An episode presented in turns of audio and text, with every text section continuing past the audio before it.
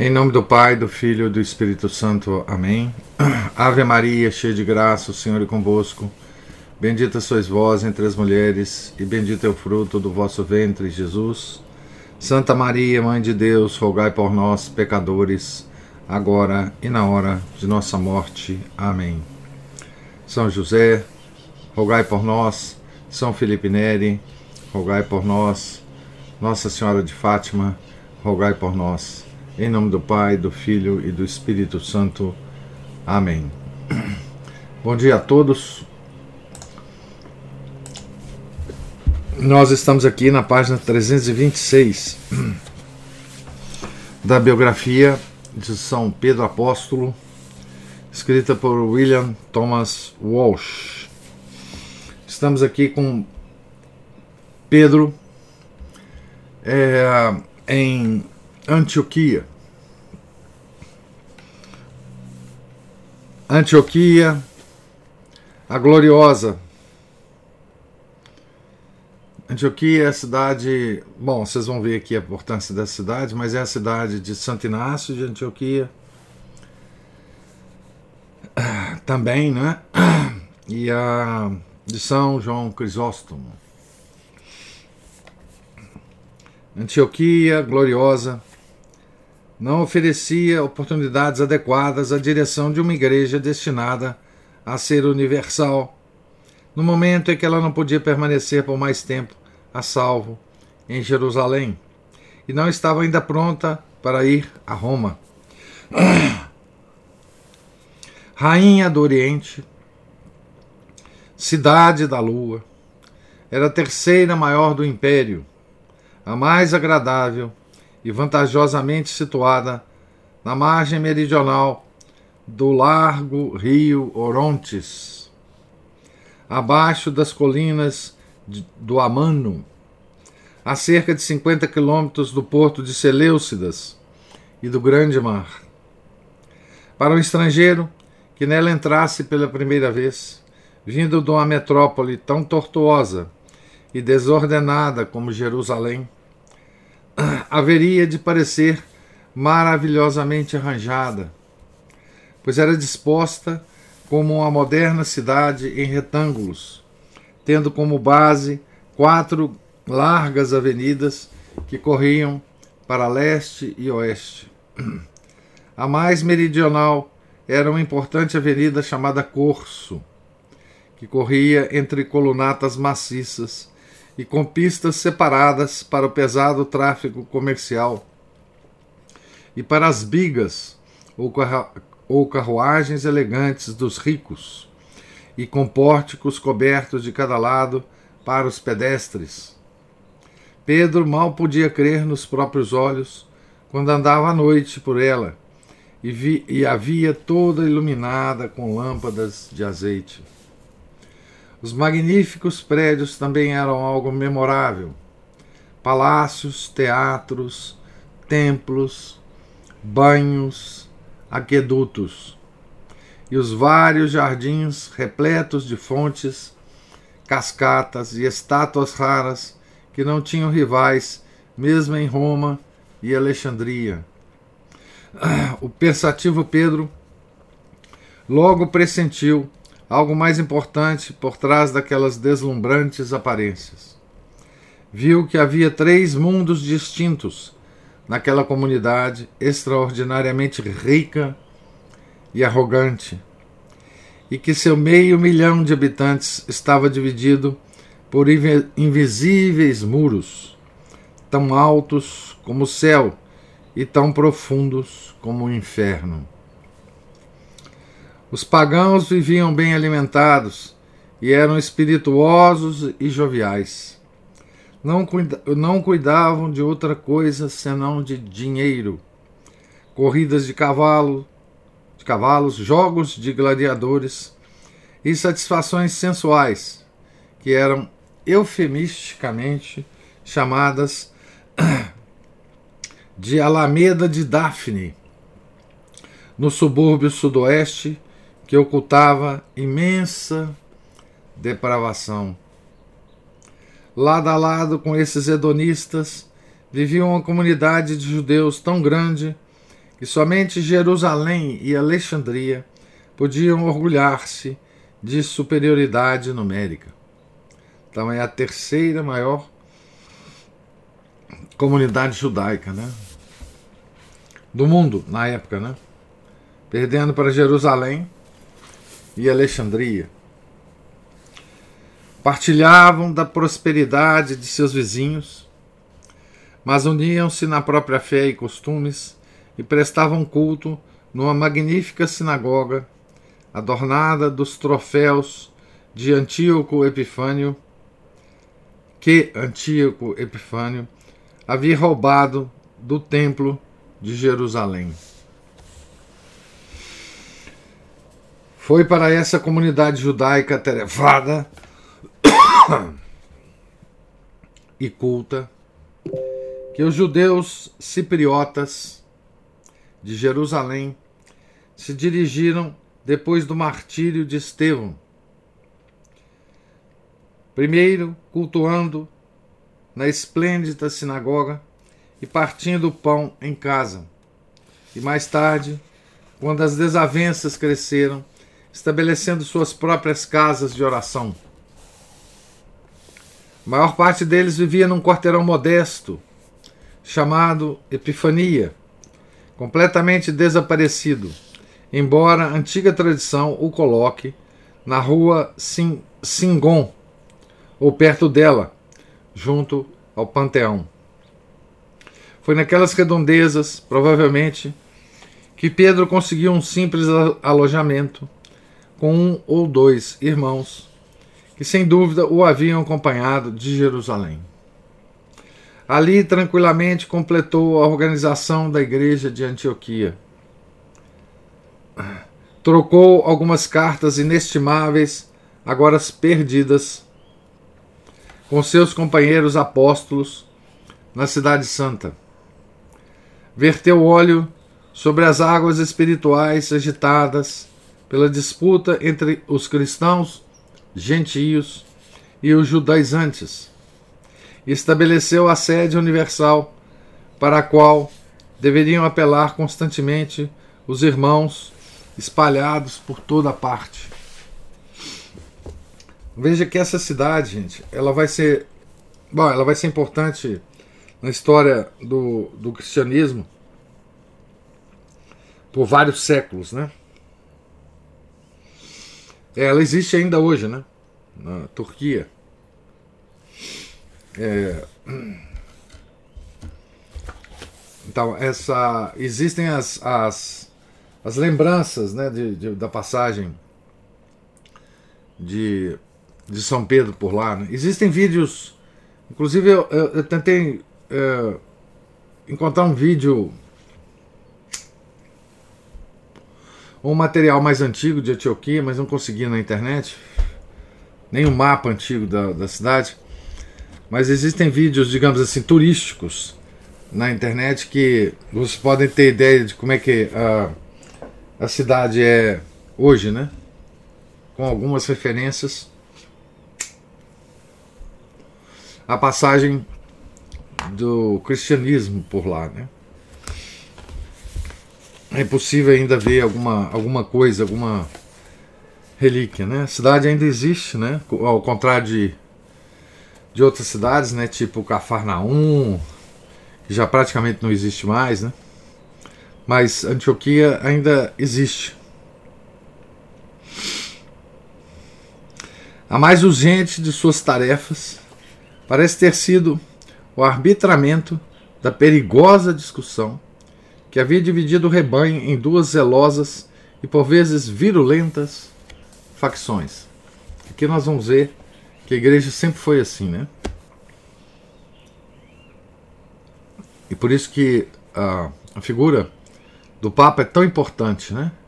E por isso que hoje as divisões não se encerram nunca, né? Porque os papas eles depuseram a sua autoridade, né? Estava fazendo tudo quanto podia, mas não alcançava grande êxito, pois era demasiado judeu. Apesar de seu breve triunfo com Cornélio para se sentir à vontade com alguém que não fosse do seu próprio povo.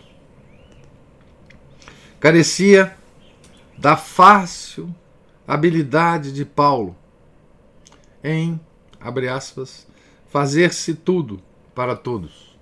Fecha aspas. Expressão do próprio Paulo, né? Nós já vimos Paulo em Antioquia, enfim. É possível que tenha sido esse mesmo pensamento que o fez lembrar-se do pequeno e grave construtor de tendas de quem se separara, cheio de sentimentos confusos, em Jerusalém. Lembrou-se de que Paulo estava convencido de ter uma missão especial entre os gentios, da mesma maneira que Pedro a tinha entre seus companheiros hebreus. É bastante provável, portanto, que decidiste chamá-lo a Antioquia para experimentar o que poderia fazer sua eloquência no meio dos poucos dóceis cristãos gregos e sírios. Seja como for, depreende-se claramente dos Atos, aqui ele cita capítulo 11, versículo 25, que por esse tempo Barnabé deixou Antioquia para procurar Paulo em Tarso. Quem com maior probabilidade o mandaria realizar tal missão, senão o próprio Pedro? Barnabé encontrou Paulo em sua velha casa, na Cilícia, e trouxe-o de volta a Antioquia. Logo depois, os dois partiram para Jerusalém. De novo, provavelmente, sob a direção de Pedro para ajudar a aliviar os que padeciam de fome, especialmente severa ali. Poucas semanas depois estavam de regresso a Antioquia, trazendo consigo o jovem Marcos, primo de Barnabé, e aparentemente cheio de entusiasmo pelas ideias missionárias de Paulo.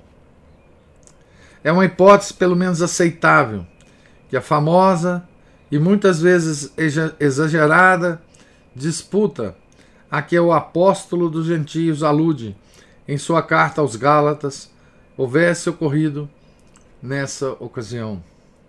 Alguns escritores modernos, tanto católicos como protestantes, situam-na mais adiante, depois do Concílio de Jerusalém. Mas a opinião contrária de Santo Agostinho ainda parece a mais provável, tanto psicológica como historicamente. Pedro, na sua primeira ida à Síria, tinha se associado livremente aos cristãos gentios.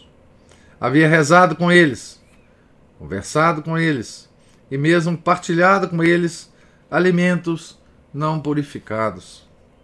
Essa atitude ofendeu gravemente alguns cristãos judeus mais rigorosos.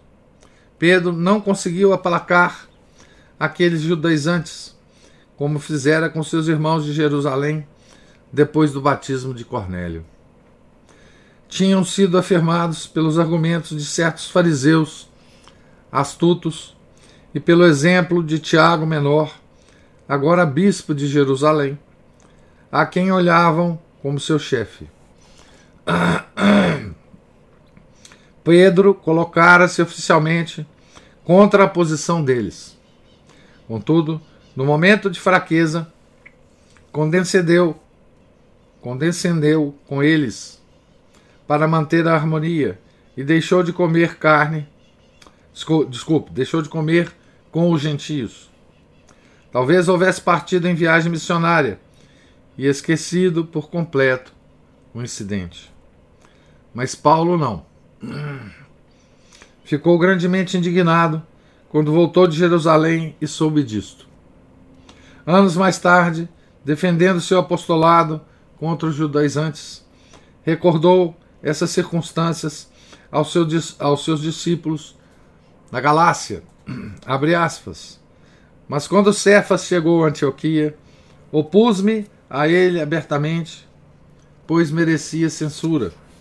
Com efeito, antes que chegassem alguns de junto de Tiago, ele comia com os pagãos convertidos.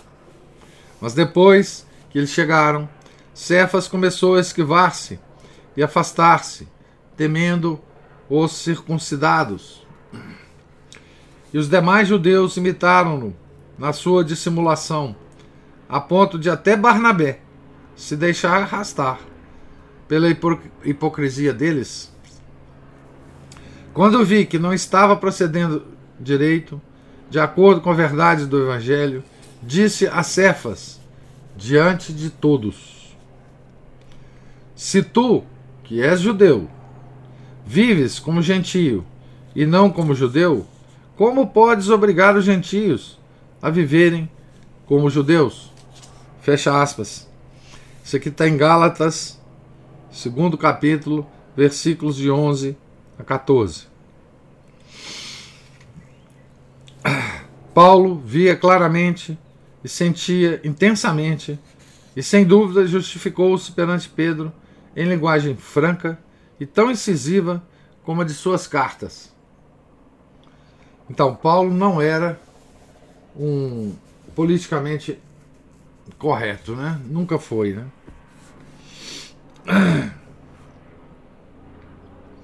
O homem não se justifica pela prática da lei, mas pela fé em Jesus Cristo. Abre aspas. Aliás, foi em virtude da lei que eu morri para a lei, a fim de viver para Deus. Eu não rejeito a graça de Deus. Ora, se a justiça vem pela lei, então Cristo morreu em vão. Fecha aspas. Aqui Paulo demonstra claramente né, a, a ruptura que nosso Senhor Jesus Cristo significou, né?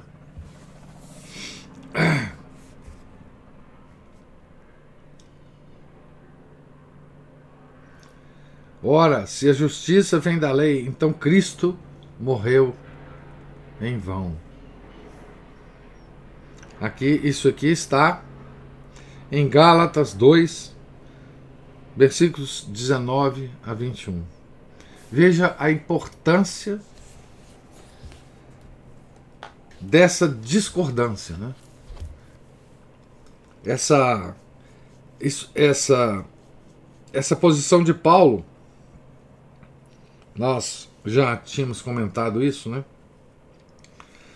Quando lemos a biografia de São Paulo,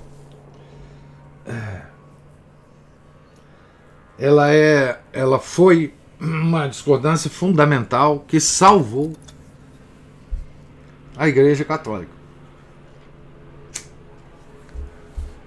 de ser uma extensão do judaísmo, de ser uma uma espécie de heresia do, judaísmo, do judaísmo né? Então, a posição de Paulo aqui, ela ela digamos assim,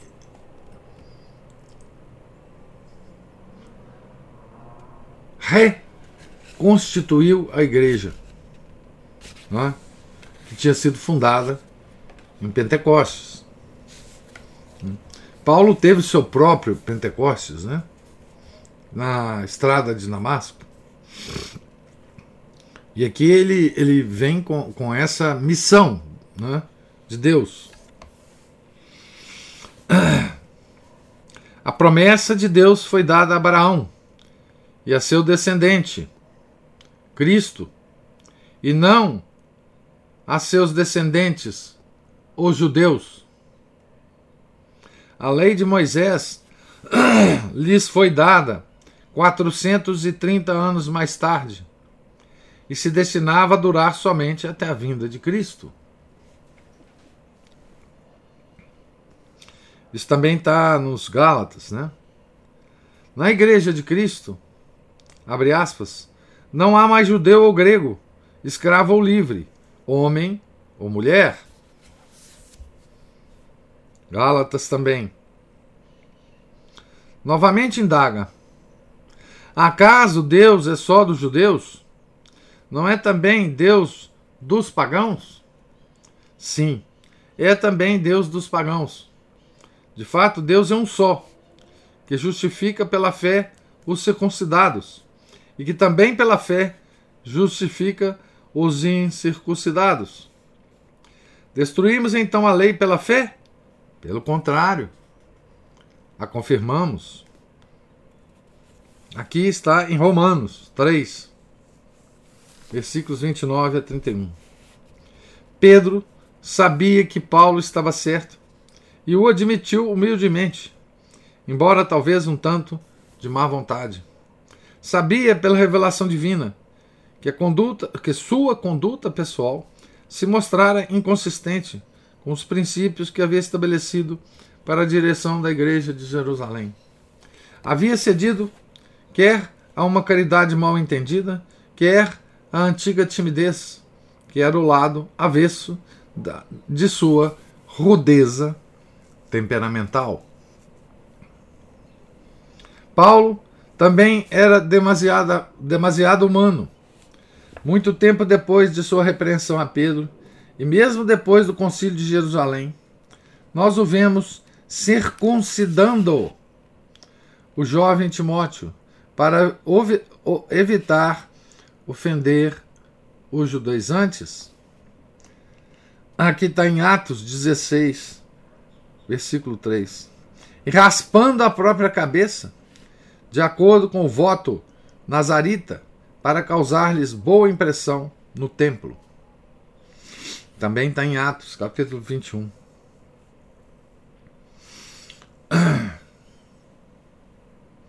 Mas Pedro estava aprendendo, como Paulo também aprenderia, a não esperar dos outros mais perfeição do que, descobri, do que descobria em si mesmo. Talvez não chegaria nunca a se sentir completamente à vontade com aquele homem.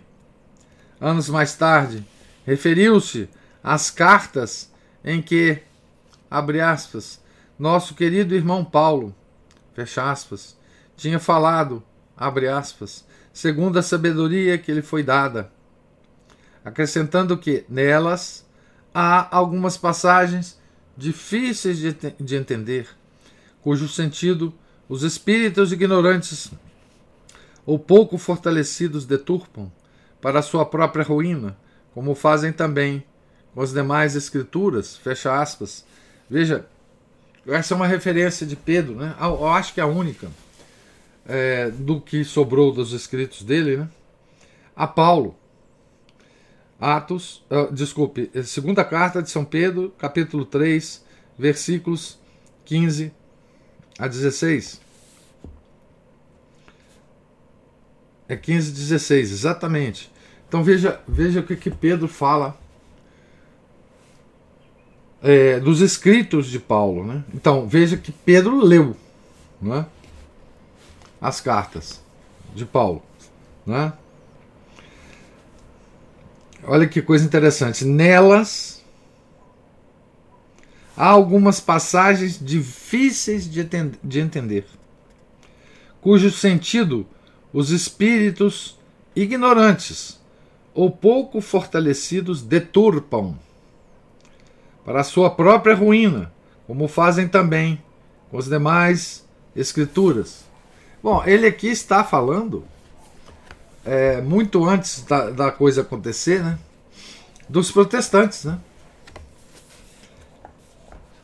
Ah, os protestantes eles são mestres em deturpar Paulo, né?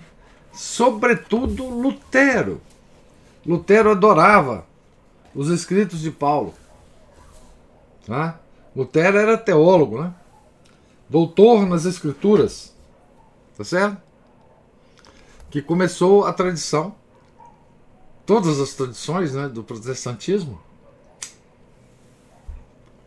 mas sobretudo a deturpação das escrituras. Ele próprio, né? Deturpou várias vezes as escrituras. Não só deturpou nas interpretações, mas também na edição da Bíblia, né? Que ele que ele fez, né? Então, Pedro estava nos alertando, né, sobre o que ia acontecer muitas vezes, né?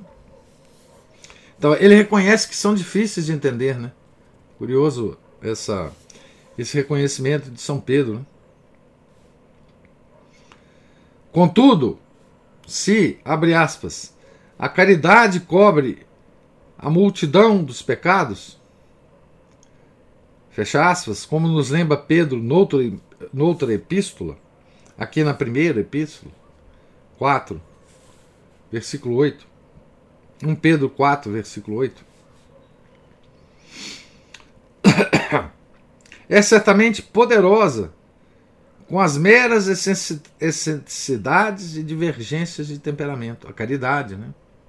A caridade que cobre a multidão dos pecados. Isso também é uma expressão da carta de São Tiago, né? Ah, a mesma a mesma mesma expressão, né? Cobrir a multidão de pecados. Não é uma multidão, a, a multidão de pecados que cada um de nós comete, né? Então, a caridade cobre, né? ela perdoa, ela ela ela faz Deus esquecer dos nossos pecados, né? Então a caridade é certamente poderosa, com as meras excentricidades e divergências de temperamento. E esta é a última vez que ouvimos falar de qualquer discórdia entre os dois grandes e santos homens. Foi sem dúvida com a bênção de Pedro que Paulo partiu de Antioquia, logo depois, para levar a cabo sua primeira viagem missionária, acompanhado de Barnabé, Barnabé e Marcos. Ambos se separaram dele mais tarde, achando seus passos e métodos demasiado extremados. É, Barnabé enfim, e Marcos se separaram de, de, Paulo, né? A gente viu isso, essa separação. Marcos voltou para Jerusalém e mais tarde ligou-se a Pedro, que, eu, que o chamou de meu filho Marcos. Nada podia deter Paulo, porém, uma vez que começasse a tarefa. Desapareceu por muitos meses nas regiões pagãs onde a voz de Cristo havia mandado sua irrequieta pessoa em busca de almas. Supérfluo é indagar quanto tempo o chefe da igreja permaneceu em Antioquia depois da partida deles. O único fato histórico certo e indiscutível a seu respeito, a partir de então, foi sua presença em Jerusalém cinco ou seis anos depois mas, podero, mas poderosa tradição e inferências lógicas sugerem que nesse ínterim, usando Antioquia como sua base, fez uma ou mais viagens missionárias por conta própria. Sua primeira carta encíclica, dirigida abre aspas, aos estrangeiros dispersos, fecha aspas, isto é, aos cristãos judeus do Ponto, da Galácia, da Bitínia, da Capadócia e da Ásia Menor, é vista como prova de que ele próprio havia ido àqueles lugares e convertido muitas das ovelhas tresmalhadas de Israel, talvez depois que Paulo se indagara, se, desculpe, se indignara contra eles, voltando-se para os gentios asiáticos. Se Pedro tivesse o exuberante dom da expressão que tinha Paulo, Talvez sua vida chegasse a parecer tão dramática e colorida quanto a dele, se não mais. Em vez de conservar suas provocações e sofrimentos para si, poderia ter nos contado como também trabalhou pela fé, aspas, nas tribulações, nas necessidades, nas angústias, nos açoites, nos cárceres, nos tumultos populares, nos trabalhos, nas vigílias, nos jejuns, com a castidade, com a ciência, com a longanimidade, com a mansidão. Aqui é como Paulo se refere a si mesmo, né? Poderia ter dado ampla confirmação à observação de Paulo de que, abre aspas, ao que parece, Deus nos tem posto a nós, apóstolos, na última classe dos homens, como condenados à morte, porque somos dados em espetáculo ao mundo, aos anjos e aos homens.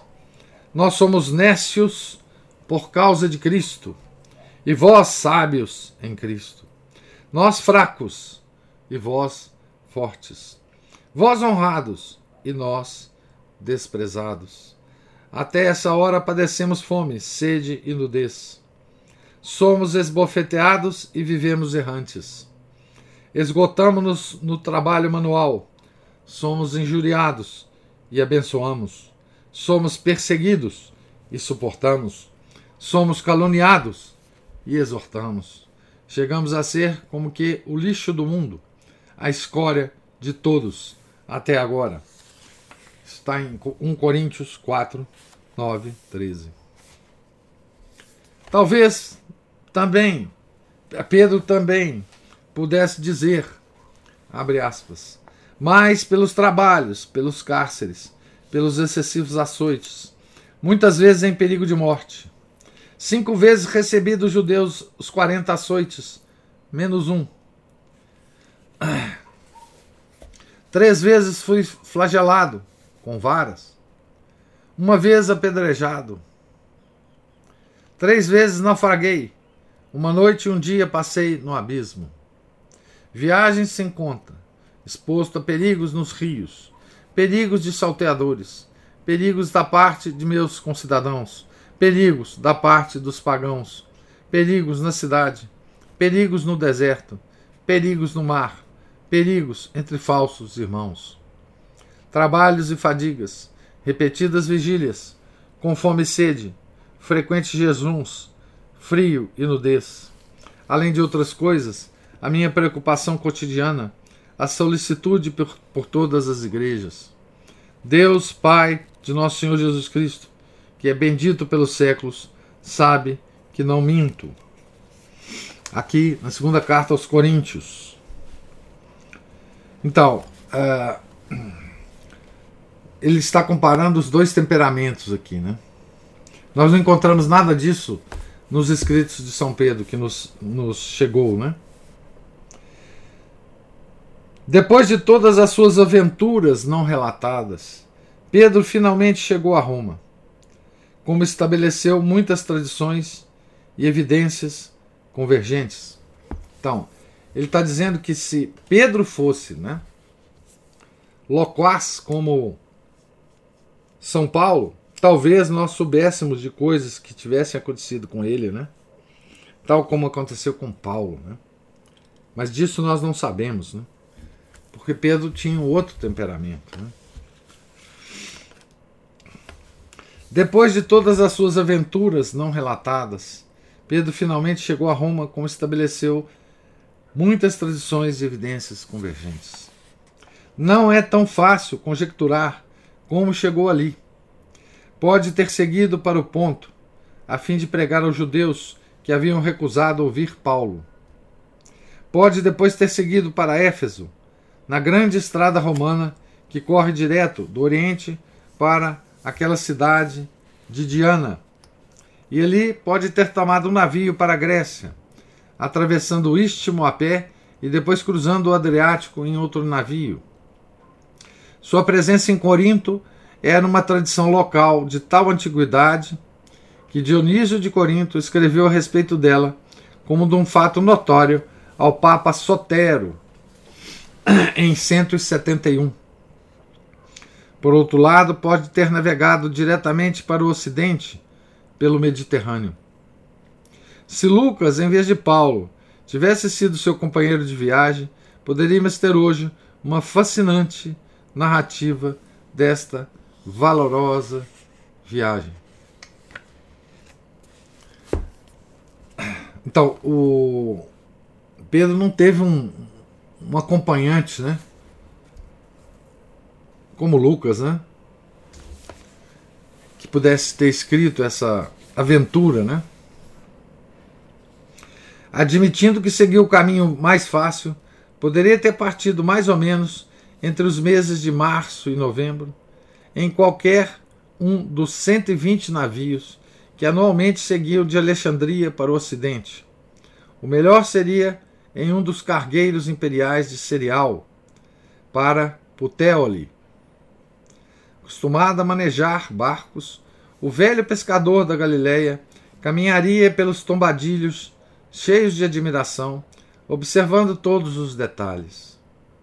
Pois aquele não era um barquinho de pesca, mas um poderoso casco de 500 toneladas ou mais, 60 metros de comprimento e 15 de haste, com um par de potentes remos para acertar a direção, um de cada lado da polpa, e na proa a figura dourada de, alguns, de algum deus pagão. Era um belo espetáculo ver um marinheiro escalando como um macaco para tomar seu lugar no alto cesto da gávea e observar o inflar da imensa vela, feita de tiras de lona ligadas por couro, com a vela menor a acompanhá-la. Com bom tempo, o navio, um navio destes faria viagem em oito ou nove dias, mesmo com carga pesada. Um deles transportou um imenso obelisco egípcio e 30 toneladas de trigo, além dos passageiros. Outro, mais de 1.200 pessoas de Alexandria a Roma. Era excepcional. A média poderia ser de 500 pessoas mencionadas por Joséfo, ou de 276 da memorável viagem de Paulo. Tanto quanto possível, o capitão do navio navegaria perto da costa, dirigindo sua embarcação para o sul de Creta, ou cruzando para Rhodes, na Ásia Menor, e dali diretamente para o oeste. Ou seguiria a costa da Palestina até Cesareia ou Seleucia, o porto de Antioquia, e depois, passando ao norte ou ao sul de Chipre, enfrentaria toda a força do grande mar. Bastante duro seria viajar com mau tempo. A narrativa da viagem de Paulo, feita por Lucas, Atos 27, versículos 4 a 20, que culminou no naufrágio da costa de Malta, na costa de Malta, sugere o risco que Pedro assumiu quando finalmente decidiu levar o Evangelho de Cristo ao centro político e militar do mundo. Podem ter decorrido semanas ou meses antes que ele pudesse ver Régio erguendo-se do mar. No dia seguinte, seu navio atravessaria os estreitos de Messina e no outro embicaria para o Golfo de Puteoli onde os mastros pareciam uma floresta ondulando com o vento e a água. Em torno das verdes praias, acima do azul profundo, como um colar de pérolas quadradas, ele via as vilas de mármore nas lindas quintas de Bahia e. Acima de todas elas, ao fundo negro, verde e silencioso, erguia-se a silhueta do Monte Vesúvio, coberto de vinhas. Isso é a descrição de Pedro chegando a Roma, né? É... Eu vou, eu vou parar a leitura aqui porque nós vamos começar. Eu, finalmente eu paro no final de um capítulo, né? E nós vamos começar a descrição agora de Pedro em Roma. Pedro, nós vimos é, Pedro em Antioquia, né? ele foi para lá para resolver é, um problema né? é, dos judaizantes contra os gentios. Né? Vimos que Pedro pelo que hoje a gente costuma chamar de respeito humano, né? Certo? Por respeito humano, em Antioquia, ele parou de comer com os gentios, né? Por causa da comida impura que os gentios comiam, né? E vimos como isso que desencadeou, né? A a grande discussão né, do primeiro concílio de Jerusalém entre Paulo e Pedro. E como essa discussão, nós já tínhamos falado isso né, na leitura de Paulo, como essa discussão foi central na igreja primitiva. Né? Nada, nada foi mais importante do que isso na igreja primitiva.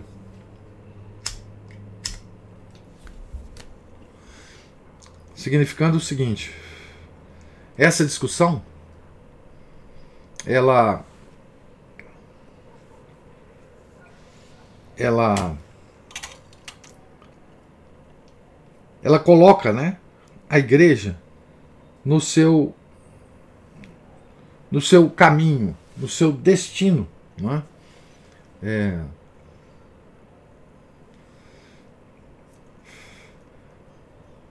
no seu destino certo, né?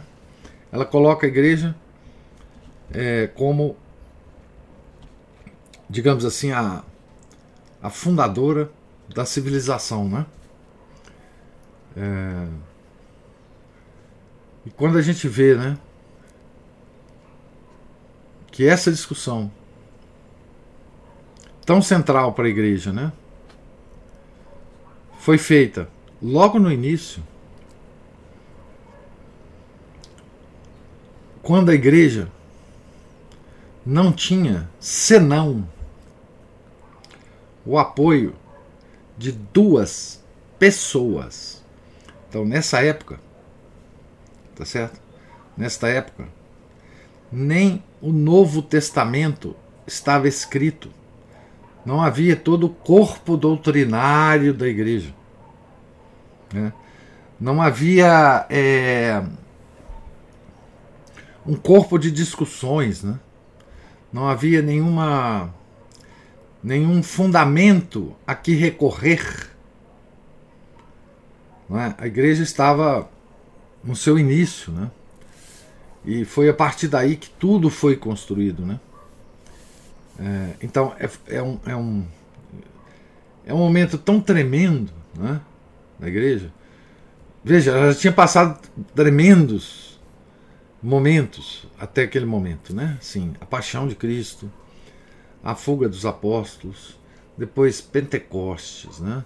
Antes a ascensão de Nosso Senhor, depois Pentecostes, né? Depois a estada em Jerusalém.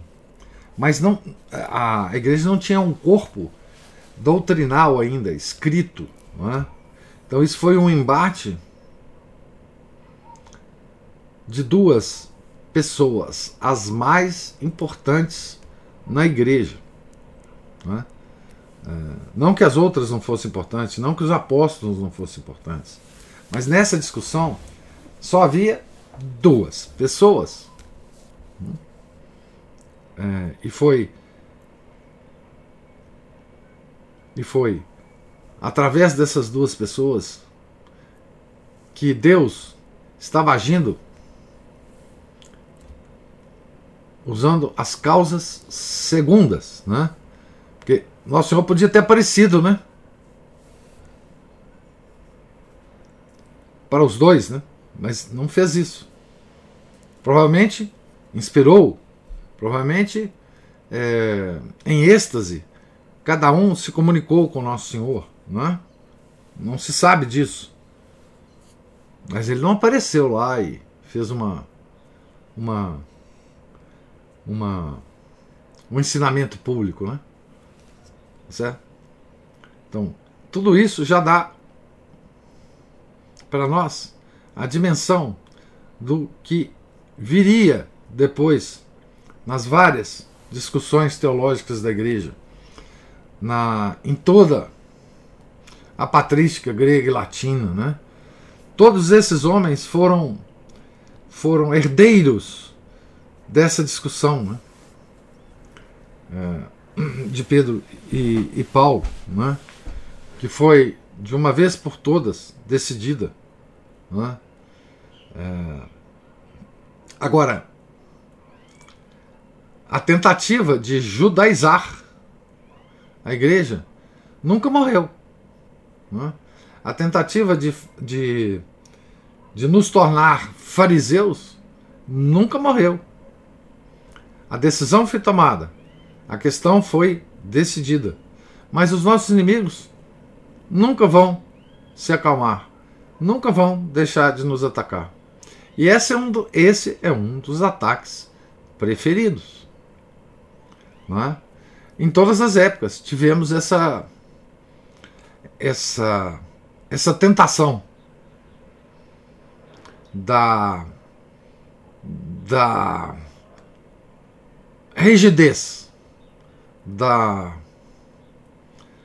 da inclusive o ataque protestante depois caiu nessa mesma rigidez né? e nós vemos por exemplo a heresia do jansenismo aparecendo no século 17 16, 17, 17 18 né? os jansenistas que eram mais ou menos muito parecidos com essa tendência judaizante. Aqui não se aplica a, exatamente a expressão aos jansenistas, né? mas o jansenismo foi uma espécie de tentativa é, judaizante da igreja, né? de enrijecimento da igreja. Né? É... Enfim, essa tendência é preciso a gente sempre ficar é, alerta para essa tendência, né? Que volta e meia ataca a igreja, né? Tá certo? Aí lembrar das palavras de São Paulo aqui, né? São Paulo tem uma expressão muito muito forte. Deixa eu ver se eu se eu recupero aqui essa essa. Sim. Ele diz assim: Aliás, foi em virtude da lei que eu morri para a lei, a fim de viver para Deus. Eu não rejeito a graça de Deus. Ora, se a justiça vem pela lei, então Cristo morreu em vão. Isso é muito, muito significativo é, para nós hoje até. Né? Para nós hoje até. Né? É, essa é a liberdade em Cristo, né? Que Paulo pregava sempre. Né? Liberdade em Cristo. A caridade, né? Caritas, que Jesus trouxe lá do céu para nós. Né? Então eu termino aqui as minhas observações e pergunto se alguém tem alguma observação, algum comentário a fazer sobre a leitura de hoje.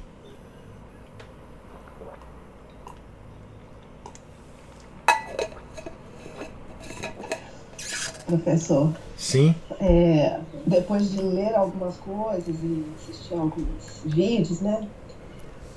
É, eu acabei ontem de assistir aquele documentário que o senhor havia comentado com a gente no clube de leitura. Qual comentário? O, o, o documentário. Ah, documentário. Aquele, é, aquele Europa, a Última Batalha. Ah, tá. E eu nem, não podia imaginar o quanto os, os judeus é, fossem tão obstinados em matar a nós, os boios. Então, não passava pela cabeça. Os obstinados judeus, né? Os obstinados Sim. judeus, que tem na oração de Sexta-feira Santa, né? É. Os obstinados judeus.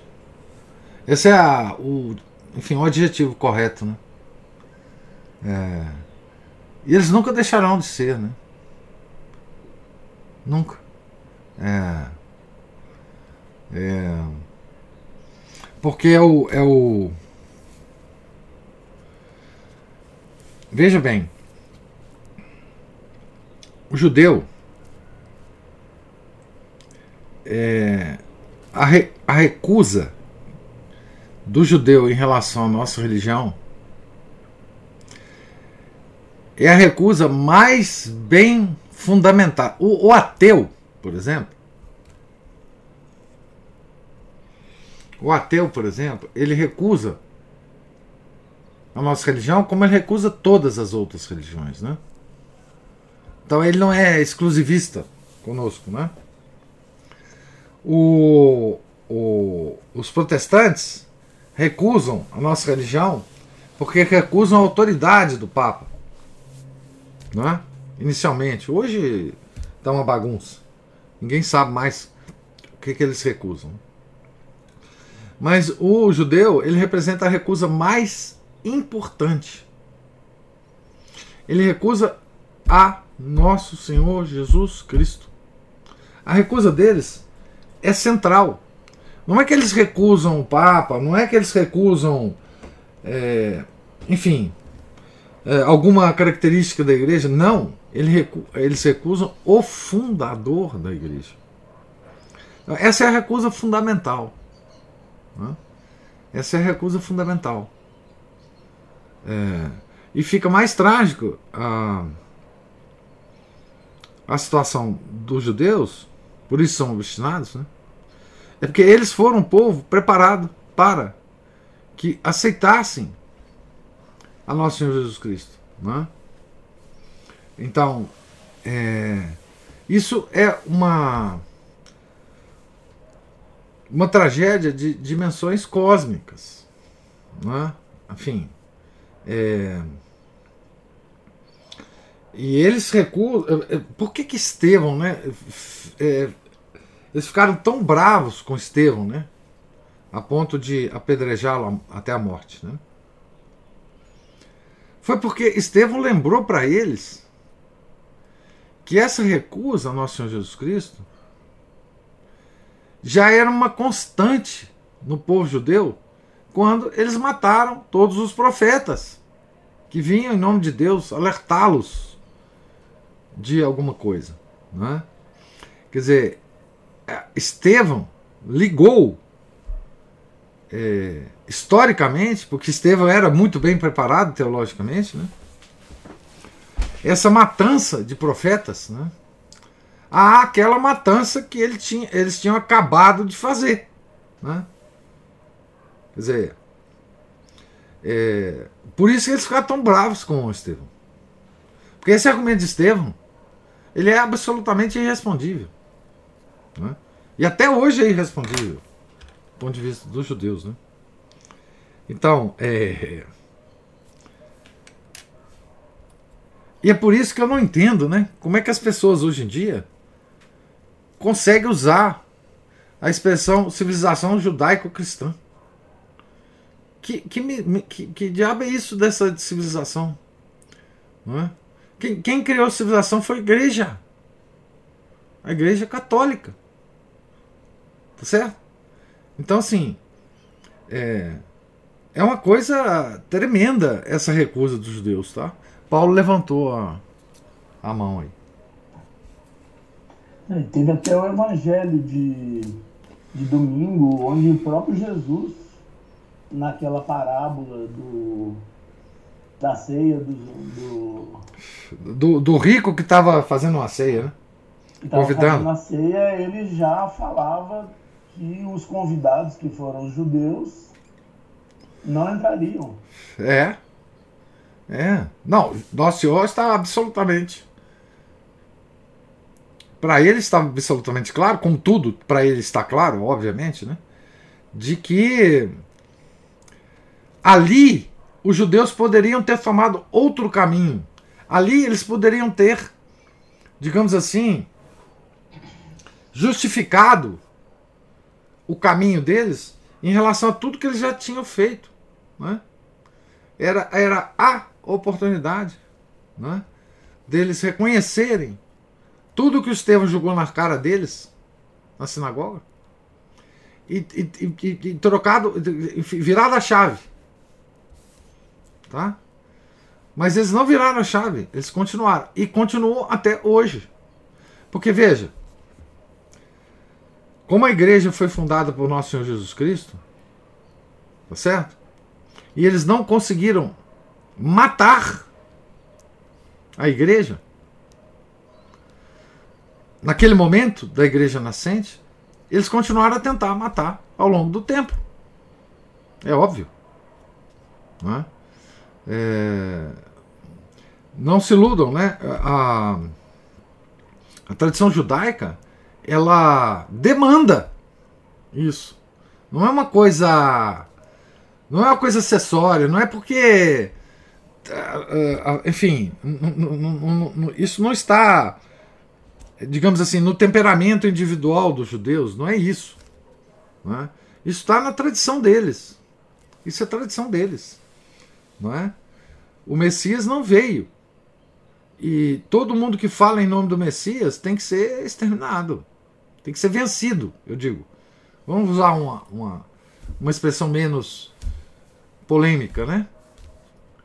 É, tem que ser vencidos. Eles estão falando em nome de alguém que não, não, não representa nada para eles, né? Ana Paula levantou a mão aí.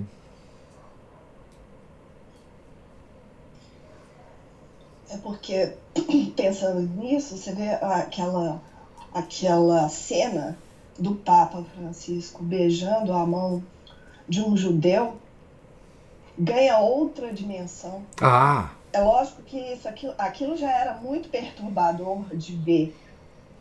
Mas a partir desse momento que eu, que eu, que eu depois de ler as coisas e de, de, de, né, de ver, de assistir esses vídeos, aquilo toma uma, uma outra dimensão. É. Quer dizer. É horroroso. Quer dizer, o, os judeus se tornaram por causa disso, né? É, os inimigos permanentes da religião católica. Não, não há assim, é, não, não há como, é, é digamos assim, adornar é, isso. É, isso é a realidade. Sempre foi e sempre será a realidade. Não, essa, essa luta é permanente. Permanente. É, e, e, parece que, é, enfim, nós estamos perdendo essa luta. Né? A, a Cristina levantou a mão. Professor, é, duas perguntas. É, a gente pode é, supor que essa recusa do cristianismo, ela, como o senhor sempre já, já falou, que a guerra atual é contra os dez mandamentos. É, nós podemos pensar, com vistas no que a gente conheceu da gnose, que era uma heresia judaica, né, muito anterior ao cristianismo, que ela era anterior, né? Sim, Cabala, muito antes. É, será que não, não seria os próprios judeus contra a, a, a revelação ao seu próprio povo, contra as tábuas da lei, porque essa, esse combate deles, é, essa não aceitação dos profetas anteriores, já pode ser, é, pode denotar isso, né? Isso. E outra coisa que eu ia perguntar, que eu sempre, eu não sei se eu já, já sei, eu esqueci, o que que os protestantes pegam tanto em Paulo? O que que eles encontram em Paulo para ficar... Duas coisas totalmente diferentes. Então, é, na época do Nosso Senhor já existia essa, digamos assim, essa deturpação das escrituras é, na, no Talmud. Né? É, então, a recusa, a recusa, por, por incrível que pareça, né? Os fariseus eram aqueles eram aqueles dentro, dentro do povo judaico, aqueles que deviam preservar a tradição. Era os para usar uma expressão muito moderna, né? Os custodiadores da lei, né? os tradiciones custodes. É, e eles acabaram deturpando a lei. Né? Nosso Senhor ele, ele se dirige aos fariseus como pessoas que deturparam a lei, né? sepulcros caiados, víboras. Né? Então, eles próprios já estavam deturpando a lei, você está certíssimo.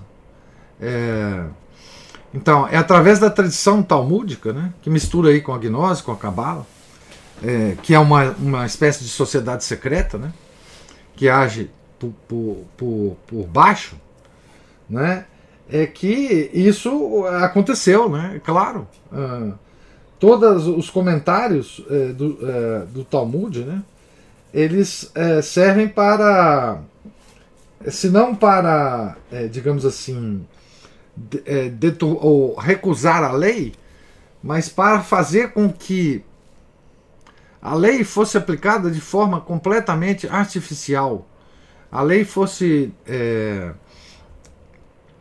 fosse aplicada de forma externa e não interna. Isso é uma das coisas mais terríveis para você deturpar a lei, né?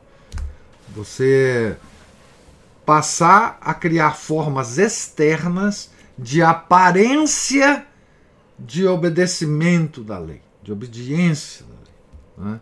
Você não obedece à lei, mas externamente você aparece para as pessoas que estão do seu lado como respeitadores da lei. Não, o Senhor falou isso várias vezes para os fariseus. Né? É, bom, agora sobre Paulo, bom, Paulo é fácil é, responder. É o seguinte, Paulo, as, Paulo é o fundamento teológico, político e sociológico do cristianismo. Então, se você quer é, desestabilizar, desestabilizar toda a o sistema da igreja que ela criou no Ocidente, se você quiser desestabilizar o alicerce disso, você tem que reinterpretar Paulo. É, Fazendo-o dizer o que ele não disse. E no caso específico do protestantismo, o que eles queriam era desestabilizar a igreja. Então, o Paulo era o, o caminho mais direto para desestabilizar. Por quê? Eles podiam ter escolhido os padres da igreja. Depois os modernistas vão fazer isso. Os protestantes não fizeram, mas os modernistas vão fazer isso. Por, é, principalmente Henri de Lubac. Ele vai reinterpretar a patrística latina e grega. Mas o, o Lutero foi muito mais direto. Tá certo? Uma vez destruído Paulo, você destrói, to, destrói toda a patrística uh, grega e latina, e aí, portanto, você destrói toda a doutrina da igreja. Né? É, que foi construída ao longo dos cinco séculos pelos padres da igreja. Lutero foi mais direto. O, depois de Lutero, como ele já tinha feito isso, foi então necessário. Os modernistas então tomaram a tarefa de avançar o que o Lutero fez, de reinterpretar toda a patrística latina e grega, que foi o, o é, Henri de Lubac, um grande intelectual, né? Henri de Lubac então fez esse trabalho é, de destruição da patri...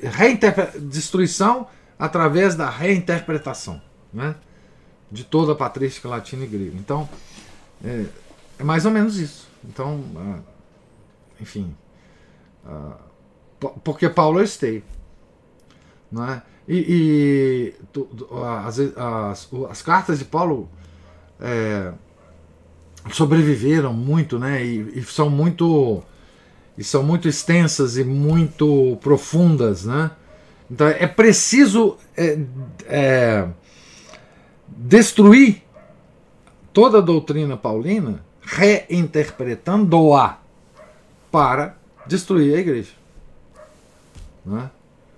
Ah, porque Paulo é a fonte é? de toda a patrística latina e grega. É a fonte de toda a doutrina da igreja. Né? É, é, é o pilar doutrinário, Paulo. Não tem onde recorrer. Então, para você desestabilizar essa estrutura, tem que ser Paulo. Tem que ser Paulo.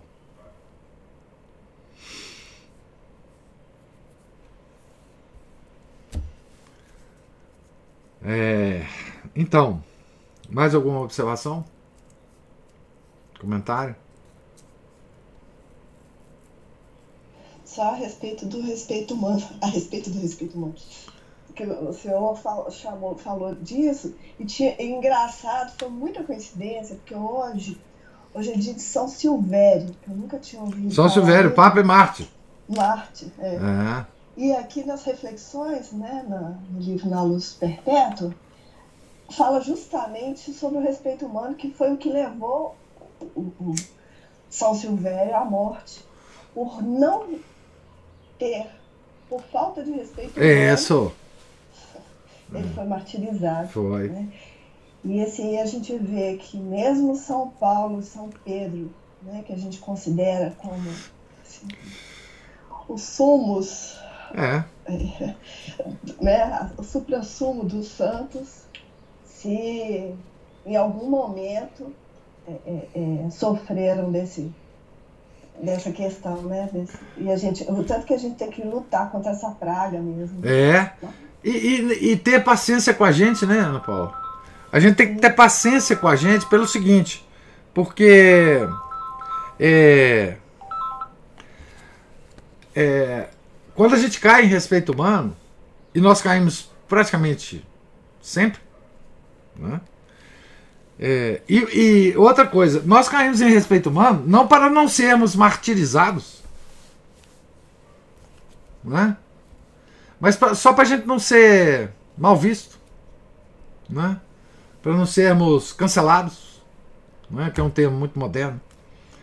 É, naquela época, não cair em respeito humano poderia significar isso, né? O que aconteceu com o Papa Silveira. É, e a gente tem que ter paciência com a gente, né? Porque isso é. Isso é do.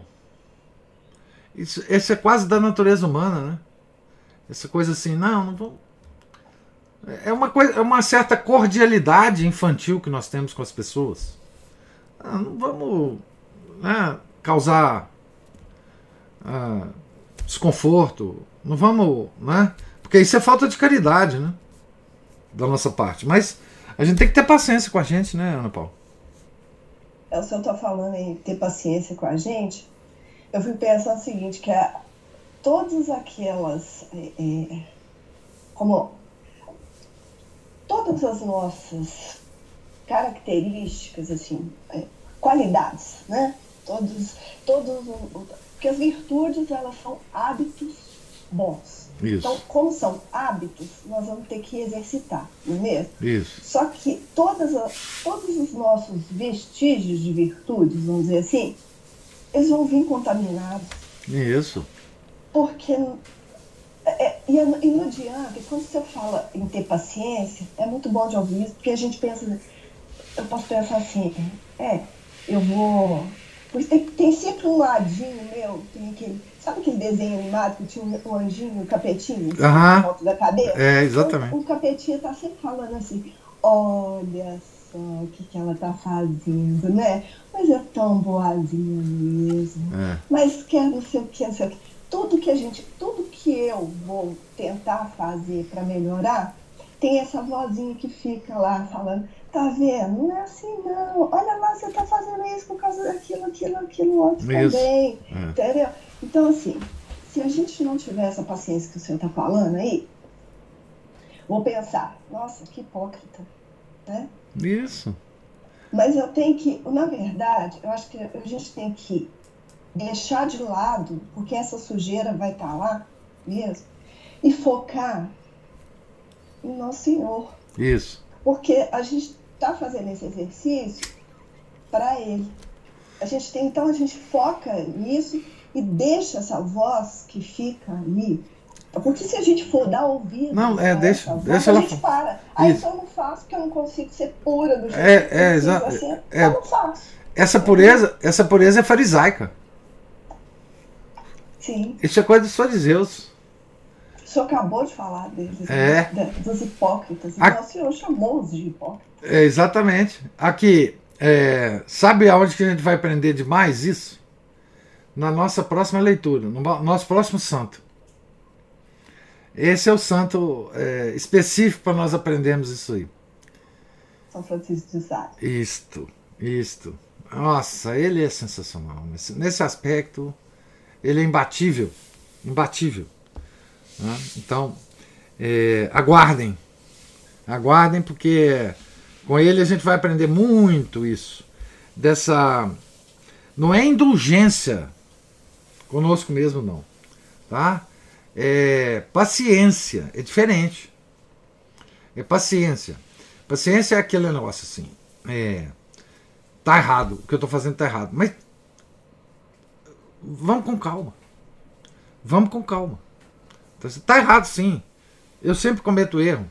Mas eu sei que eu sempre cometo erro. Então vão ter paciência comigo. Eu vou corrigir. Eu vou tentar. É, é aquela.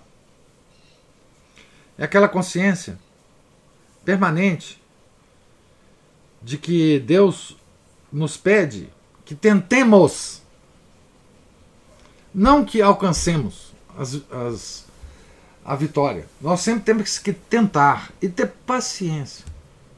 A virtude da paciência precisa ser exercida primeiro conosco, depois com as outras pessoas. Porque quando a gente exerce essa virtude conosco, é que a gente adquire a percepção da, da, da semelhança nossa com as outras pessoas. E se a gente tem paciência conosco, nós teremos paciência com as outras pessoas. Fica uma coisa mais ou menos é, automática. Os impacientes, que to somos todos nós, normalmente nós temos impaciência com as outras pessoas porque nós somos impacientes. Com aqueles defeitos que a gente vê na pessoa, conosco mesmo. Então, se a gente for paciente com os nossos defeitos, nós seremos habitualmente pacientes com as outras pessoas. Então, a paciência é uma virtude que ela precisa ser exercida conosco. Ela precisa ser paciente com a gente. É para ser paciente com as outras pessoas. Os impacientes com as outras pessoas são impacientes consigo mesmos. Por isso que eles são impacientes com as outras pessoas. Né? É porque normalmente quando, quando uma pessoa expressa na nossa frente uma característica que a gente detesta em nós, nós temos vontade de voar na goela da pessoa. Mas porque a gente tem vontade de voar na goela nossa. Não é? No fundo é isso. Então a gente precisa ser paciente com a gente. E a gente vai ter paciente com as outras pessoas. A Juliana. Eu na vida, ó, oh, paciência. Mas estou melhorando. Ô, ô, ô, Juliana, a questão da impaciência, ela ataca todos nós. Todos. Todos nós. É, e, enfim. E, como, como Deus falou para para Santa Catarina de Sena, né? É, paciência vem junto com outra coisa. Porque o paciente tem que ter a outra coisa é, coladinha, que é a perseverança. Não é? Porque para você ser paciente, você tem que ter perseverança. Não é? Você tem que cair e levantar. Cair e levantar. Não é? Nós temos que ser especialistas em tombo. Né? Cair e levantar. Pacientemente. Não... E outra coisa, caiu. Não precisa levantar rápido, não. Pode curtir a queda. Depois você levanta calmamente e continua a andar. É isso que nós vamos aprender. É... Não sei se nós vamos aprender, né? Mas nós vamos. É isso que São Francisco Sales vai nos ensinar. Fala, Juliana. Você ligou o microfone? Você queria falar? Não, mas é porque eu estou no trânsito, eu vou, eu vou seguir aqui. Tá. Depois... Tá bom. Então é isso, Ana Paula. Eu acho que assim. É, a, Você, imagina se, por exemplo, Pedro e Paulo não fossem pacientes, né? Eles não fariam nada, né? Imagina depois dessa entrevero entre Pedro e Paulo, se cada um fosse para um lado e ficasse todo, todo é, é, é, ressentidos. Ah, o Paulo, ah, o Pedro. Não, caiu, levanta. Vamos continuar. Tá certo? Não tem. Enquanto a gente não morrer, não tem tragédia nenhuma. A gente pode sempre levantar. E é isso que Nosso Senhor quer da gente, né? Tá certo?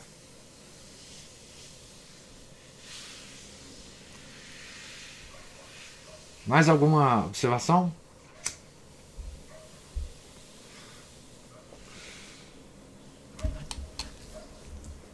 Então, nós estamos aqui, nós vamos começar a ler amanhã, se Deus quiser, a página 337. Nós estamos perigosamente nos aproximando do final desse belo livro. Né? Toda vez que a gente lê um livro bom e está se aproximando do final, a gente fica com. com a gente fica triste, né? A gente fica triste, mas enfim, quando a gente começa, a gente termina. Né? Então, Deus lhes pague a presença, os comentários, as perguntas, a, a presença. Né? Fiquem todos com Deus, tenham todos um, um santo dia.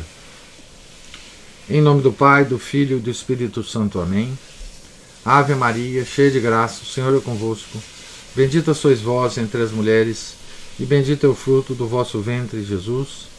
Santa Maria, Mãe de Deus, rogai por nós, pecadores, agora e na hora de nossa morte. Amém. São José, rogai por nós. São Felipe Neri, rogai por nós. São Silvério, Papa e Marte, rogai por nós. São Pedro Apóstolo, rogai por nós.